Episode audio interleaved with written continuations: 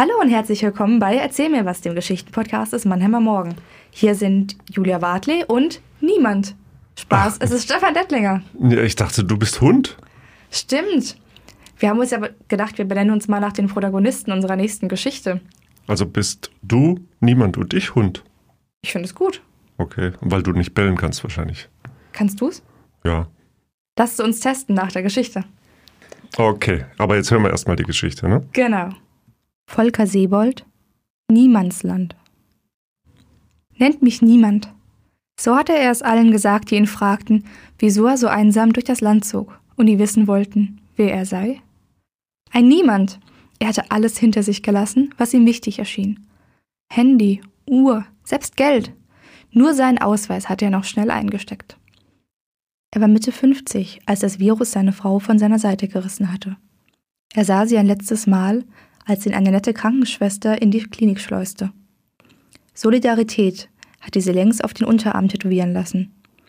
Ihre Augenringe waren deutliche Zeichen von Erschöpfung, Wut und Resignation. Sein Blick waberte durch den Behandlungsraum. Seine Frau hatte keinen Schimmer von seiner Anwesenheit. Mit der flachen Hand berührte er die trennende Scheibe. Wie in einem Film, für dessen Kitsch er sich geschämt hatte. Auf den Bauch gedreht lag sie dort. Ein Wesen, das er liebte wie sonst nichts auf dieser Welt. Die apokalyptisch blinkenden Lichter der Beatmungsgeräte sendeten Impulse der Hilflosigkeit in sein Bewusstsein. Nur wenige Augenblicke war er dort gestanden. Er bat Katharina, es war auf ihrem Namensschild zu lesen, gehen zu dürfen. Seine Tränen vertrockneten auf dem weißen Hemdkragen. Die Lampen im Flur flackerten neongelb. Die Beerdigung fand zwei Wochen später in einem Friedwald statt. So hatte sie es sich gewünscht. Die tröstenden Worte eines Freundes meanderten durch seine Ohren. Die Urne wurde in den Waldboden gesenkt. Er vergrub seinen Ehering an derselben Stelle. Das Land starb. Alle Länder starben. Das Virus machte keinen Unterschied zwischen arm und reich. War das Virus von Gott gesandt? Ein Fluch für das Streben der Menschen nach immer höherem? Der Mann weigerte sich, dem Virus eine religiöse Bedeutung zuzuschreiben. Er packte seinen Rucksack mit dem Notwendigsten. Dann zog er los. In Richtung Norden. Zum Meer. Wenn er dort stehen würde, kämen ihm die Wellen entgegen. Begrüßten ihn. Wie ein Freund, den sie lange nicht mehr gesehen hatten. Er war schon eine Woche unterwegs, hatte hin und wieder Menschen getroffen, die ihn skeptisch von der Seite anblickten. Manche hielten ihn für ein Penner, die wenigen, mit denen er ins Gespräch gekommen war, klagten über ihre Einschränkungen und fast jeder kannte jemanden, den das Virus dahin gerafft hatte.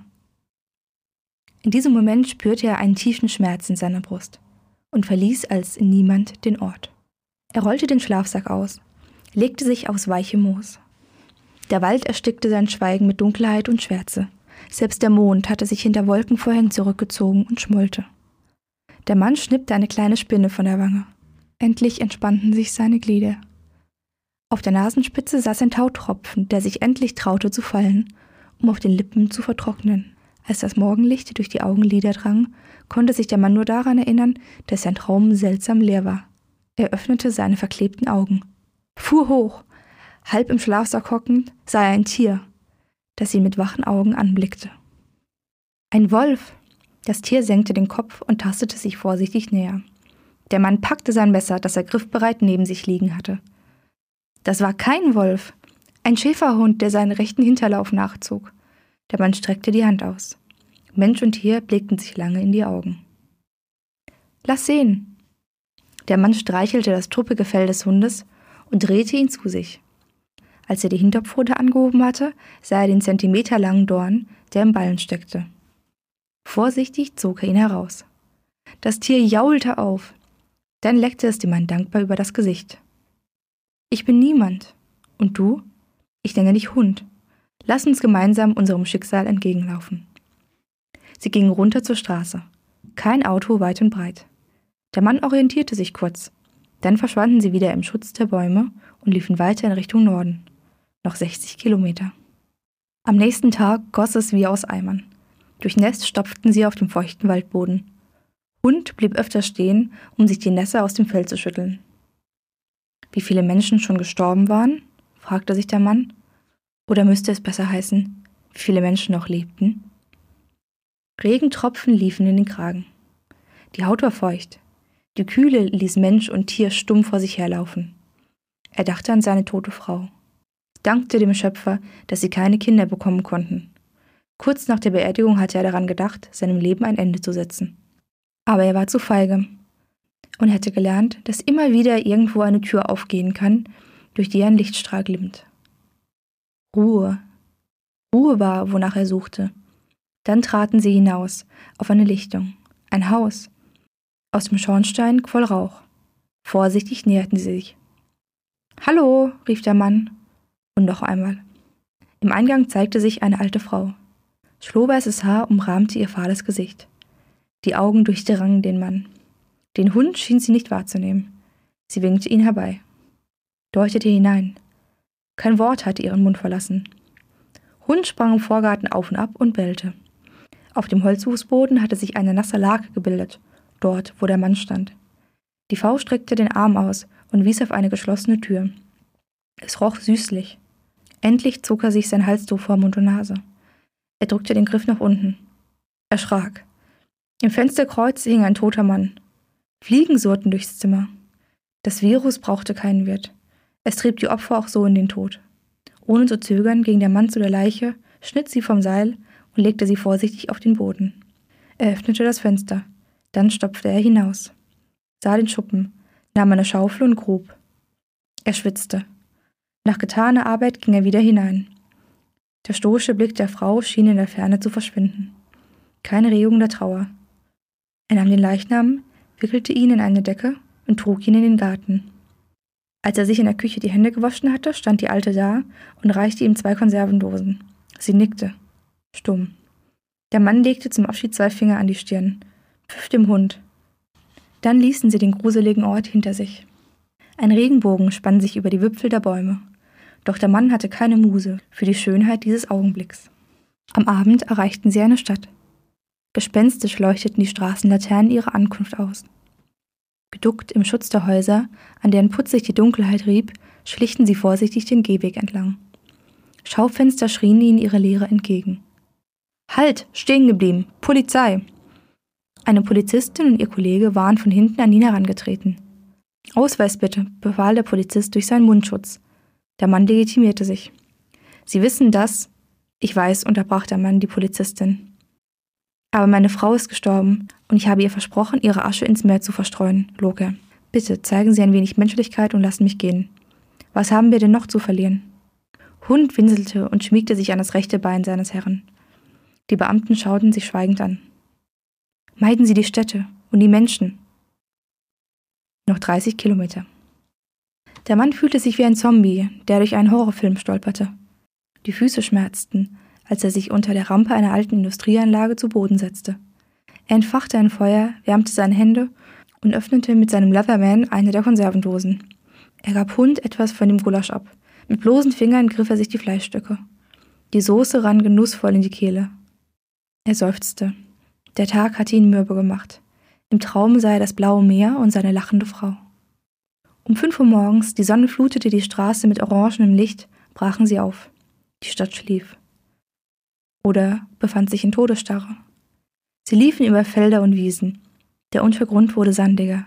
Der Mann sog die klare Luft in seine Lungenflügel. Er roch es, das Salz, das Meer. Der Mann schloss die Augen, hielt inne. Ein Ruck ging durch seinen Körper. Am Ende des Kiefernwalles saß Hund schon auf einem Sandhügel und bellte freudig. Der Mann kämpfte sich die Düne hoch. Sand rieselte in die Stiefel. Was er sah, überwältigte ihn. Am Strand tanzten Menschen und lachten. Sie bespritzten sich ausgelassen mit Meerwasser. Kinder hüpften in die Wellen und stießen spitze Schreie der Freude aus. Niemand weinte. Er entledigte sich seiner übel riechenden Kleider. Nackt ging er hinunter zum Strand, rannte los, warf sich in die kalte Flut. Sein treuer Begleiter tat es ihm gleich. Das Meer umspülte ihre ausgezehrten Körper. Das Wasser erfrischte den trägen Geist des Mannes. Hund, wir holen es uns wieder zurück, dieses bisschen Leben. Etwas Besseres als den Tod finden wir überall. Dann tauchte er unter und fühlte sich schwerelos, wie ein Neugeborenes im Schoß seiner Mutter. Oh Mann. Ich habe so ein bisschen Zombieland-Vibes. Ich weiß nicht, ob du diesen Film kennst, aber da gibt es auch eine, ähm, ja, einen Zusammenschluss von ja, Überlebenden, die dann gemeinsam durch so eine verlassene Gegend streichen. Und äh, ja, zu einem Ziel, glaube ich, Kalifornien war das damals, äh, ja, das versuchen gemeinsam zu erreichen. Hm, ja, ja, also, also auf jeden Fall ist es ein sehr gruseliges Setting, finde ich, vor allem am Anfang. Und ja auch sehr dramatisch, ne, mit diesem, der Typ, der ähm, da sitzt, durch die Scheibe getrennt von dem Wesen, dass er, von dem Wesen, das er liebte, wie sonst nichts auf der Welt. Und äh, offenbar ringt sie ja mit dem Tod, äh, ist an Covid-19 erkrankt, liegt auf dem Bauch und versucht, äh, wie er auch schreibt, äh, der Herr Sebold, bei apokalyptisch blinkenden Lichtern zu atmen. Also ich finde, eigentlich geht es dramatischer nicht an dem Anfang von so einer kurzen Erzählung. Ja, vor allem als er dann wechselt von der ähm, Erzählung zwischen ihm und seiner Frau und äh, der Beerdigung, schreibt er dann danach ja auch, ähm, das Land starb, alle Länder starben, das Virus machte keinen Unterschied zwischen arm und reich, war das Virus von Gott gesandt. Ein Fluch für das Streben des Menschen nach immer höherem. Also wir haben einfach sehr viel Pathos gleich in dieser Geschichte, sehr viel Drama. Wir haben auch kurze Sätze, viele starke Begriffe irgendwie, mit denen wir sehr viel verbinden können. Das stimmt in jedem Fall. Wobei auch, also wobei auch eine gewisse Leichtigkeit drin liegt, weil ja der, das, das Pathos manchmal auch fast nicht mehr ernst zu nehmen ist oder fast nicht mehr ähm, zu, zu ertragen ist im, im Gefühlssinne sozusagen. Ne? Wenn, der, wenn der dann seine Frau beerdigt und dann macht er sich da auf den Weg ähm, an die Nordsee wahrscheinlich, ne? weil er geht ja nach Norden und ans Meer, trifft dann einen Schäferhund, der zunächst als Wolf erscheint eine Frau mit, äh, einen erhängten Mann in ihrem, in ihrem Haus hat. Der wird dann beerdigt und so. Also es ist schon sehr, sehr gruselig und beginnt wie so eine, wie so, wie du schon sagtest, ne? wie, wie so eine TV-Serie. Aber ähm, mal ganz abgesehen davon, worum geht es in der Geschichte eigentlich? Ich glaube, es geht so ein bisschen wie in der Geschichte Silvia, über die wir schon gesprochen haben, darum, wie man ja mit Leid und Verlust umgeht. Also er weiß ja nicht, was er tun soll. Er ist irgendwie, ja, hoffnungslos und hat sich jetzt einfach ein Ziel gesetzt, das er unbedingt erreichen möchte. Und er geht ins Meer nicht um zu sterben, sondern um zu leben. Warum will der ins Meer? Ja, also wenn es mir schlecht geht, würde ich jetzt auch vermutlich sagen, ich gehe ans Meer und jetzt nicht, ich gehe auf eine leere Wiese. Also ich glaube einfach so, das Meer als Sehnsuchtsort ist doch in vielen von uns. Oder? Ja, aber so unmittelbar nach dem Tod der eigenen Frau dann einfach so abzuhauen, hat ja schon was äh, was Seltsames. Und der geht ja jetzt, der geht ja zu Fuß dahin. Also vermutlich muss er da 100 Kilometer weit gehen. Äh, geht wahrscheinlich Tag und Nacht. Aber wenn du was tust, dann musst du auch nicht so nachdenken. Ich glaube, es gibt ja Leute, die dann nach so einem Schicksalsschlag so sehr reflektiert oder sehr in sich gekehrt sind. Es gibt die, die versuchen, die Fassade aufrechtzuerhalten. Das hatten wir in dieser Geschichte Silvia.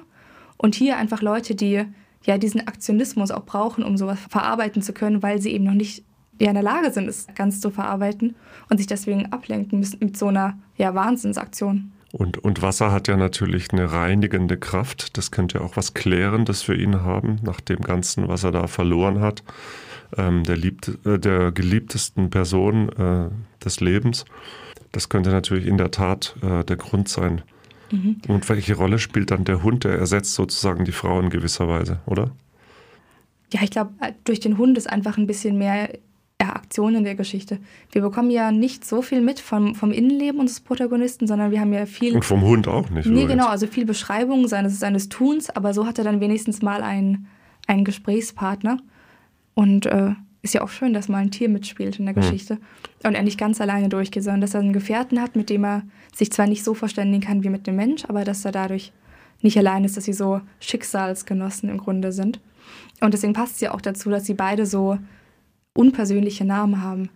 Ich habe mir so ein bisschen vorgestellt, der kommt ja dann ans Meer, da, der Hund steht auf der Düne und dann kommt er ja dazu und ähm, sieht ja dann, dass am Meer unten eigentlich Leute sind, ne? die da baden und vergnügt sind und äh, eigentlich schon zurück im Leben sind. Ne? Und ich stelle mir vor, wie das für die Leute ist. Da kommt so ein Typ her, der ja wahrscheinlich nicht mehr ganz jung ist, schätze ich mal, mit so einem Schäferhund und dann zieht er sich dann nackt aus und äh, geht ins Meer. Das muss ja auch skurril sein. Das ist überhaupt eine skurrile Geschichte, finde ich. Das ist die skurrilste Geschichte dieses Jahr. Oder was meinst du? Auf jeden Fall. Also wir hatten ja vorhin schon, dass dieser Pathos manchmal so ein bisschen over the top ist. wo man vielleicht sagt, vielleicht ein bisschen weniger, weil es natürlich schon ein sehr, sehr großes, sehr, sehr schweres Thema ist. Dadurch hat es natürlich dann aber auch so eine gewisse Leichtigkeit, ähm, die dann auch beim Lesen wieder mehr Spaß macht. Ich frage mich immer noch, warum er sich niemand genannt hat und warum nicht da stehen könnte, Thomas weint. Also ob das, ob dieses niemand, was, wie würdest du das bewerten? Was gibt es der Geschichte mehr, dass er ja im Grunde sich selbst so entpersonalisiert? Hm, das ist, kennt man von Kafka, ne? da heißen die Leute K oder so. Und ähm, ja, er wollte vielleicht einfach zeigen, dass das beliebig sein kann. Das ist einfach ein Mensch und das andere ist einfach ein Hund. Das ist niemand oder jemand oder alle. Es, äh, das ist ja auch die Stelle mit den, mit den Städten, die du vorhin zitiert mhm. hast, ne? Mhm. Ähm, oder mit den Ländern. Ne? Kannst du nochmal noch mal aufrufen? Ja, genau. Ich, ich scroll mal hoch. Wir haben ja gerade unsere Laptops auch im Aufnahmestudio mit dabei. Ähm, hier, ich hab's. Das Land starb, alle Länder starben, das Virus machte keinen Unterschied zwischen Arm und Reich. War das Virus von Gott gesandt, ein Fluch für das Streben des Menschen nach immer höherem? Der Mann weigerte sich, dem Virus eine religiöse Bedeutung zuzuschreiben. Ja, also ich glaube, dass das einfach so als, als Exempel dasteht, dieser Niemand. Mhm. Ähm, und, und das mehr als Sehnsuchtsort auch vielleicht mehr Metapher ist als tatsächlich ähm, ähm, das Meer so mit Wasser drin und so weiter. Ne? Einfach an, ja, als Sehnsuchtsort der Klärung und der Verarbeitung von, von diesen ganzen irdischen Dingen. Ah, du hattest vorhin auch noch, ähm, noch was anderes gesagt. Ne? Du hattest doch noch von den vielen Menschen gesprochen, die sterben und man sich schon fragt, wie viele noch leben. Ja, genau, genau. Also die Stelle das ist ja auch bemerkenswerte Stelle, weil das ist ja da noch eine maßlose Übertreibung, weil es leben ja doch noch deutlich mehr, als schon gestorben sind. Ne? Genau, genau. Also bei der Stelle heißt es, wie viele Menschen schon gestorben waren, fragte sich der Mann. Oder müsste es besser heißen, wie viele Menschen noch lebten? Deswegen hatten wir wirklich so apokalyptische Zustände. Wir hatten ja den Begriff schon mal ganz am Anfang, was hm. du zitiert hattest. Ähm, ja, dass wir in so einer Endzeitstimmung sind. Ähm, aber dadurch wirkt es eben wirklich mehr wie ein Horrorfilm, wo wir irgendwie eine Zombie-Apokalypse haben oder so. Und ähm, bringt uns so ein bisschen weg von Covid und lässt es dann auch so ein bisschen, ja, ähm, ja, in Science Fiction vielleicht. Nein, nicht Science Fiction. Ähm, ja, ich weiß schon, was du meinst. So also, so so dramatische Bilder. Ja, ja. Ich denke an den zweiten Blade Runner, wo da zerstörte Städte sind und äh, kaum noch Menschen leben und so. Aber das ist natürlich. Ähm, das würde ja auch dazu passen, dass er dann gesagt bekommt vom Polizisten, dass er sich doch von den Städten und von den Menschen fernhalten mhm, soll. Mhm. Also, dass er lieber alleine durch den Wald streifen soll mit dem Hund. Aber ist es jetzt, glaubst du, dass der Autor bewusst quasi maßlos übertreibt oder dass er jetzt die Pandemie so erlebt hat? Man, man müsste ihn natürlich jetzt fragen, aber glaubst du es?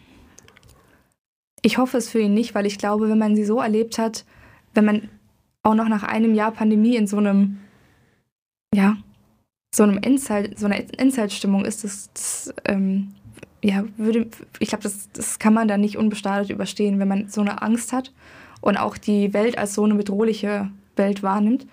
Wobei natürlich ähm, jemand, der die Welt als so bedrohlich wahrnimmt, würde ja eher zu Hause bleiben und nicht ausreißen. Also im Grunde tut unser Protagonist ja etwas, was, was momentan jetzt gar nicht so ohne weiteres möglich wäre. Er tut eigentlich was extrem Unvernünftiges. Er geht tagelang durch und nächtelang auch einfach durch die Landschaft und ohne Maske, äh, ignoriert die Ausgangsbeschränkungen und so weiter. Das ist ja auch ein Ausbrechen aus der Normalität in gewisser Weise. Ja, vor allem, wir wissen jetzt ja auch nicht, wie er so ganz alltägliche Sachen, also auch er muss mal schlafen, essen und trinken ähm, wie, das, wie das alles möglich sein kann. Aber natürlich ergibt sich so ein bisschen, das wollte ich vorhin noch sagen, so eine gewisse Komik, wenn dann halt da steht, niemand weinte. In unserem, unserem Skript ist das niemand immer so ein bisschen kursiv geschrieben, ja, ist klar, ist das ein Name ist, aber natürlich niemand weinte ist immer, ähm, ja. Kann man schlecht sagen. Also, so dass man weiß, ja. dass niemand halt der Name ja, ist. Ne? Genau, genau. ist wie beim Hund. Genau, aber beim Hund habe ich da jetzt nicht ganz so Probleme, weil ich denke, die Gefühlswelt des Hundes ist etwas einfacher als die des Menschen. Bin ich jetzt eigentlich der Hund oder du? Ich weiß gar nicht mehr. Für mich bist du niemand. Okay, dann bist du für mich Hund. Gut, dann wäre das ja auch geklärt. Dann würde ich sagen, hören wir jetzt auf, oder? Besser ist es. dann sagen wir einfach mal Tschüss und bis zum nächsten Mal. Ne? Ciao.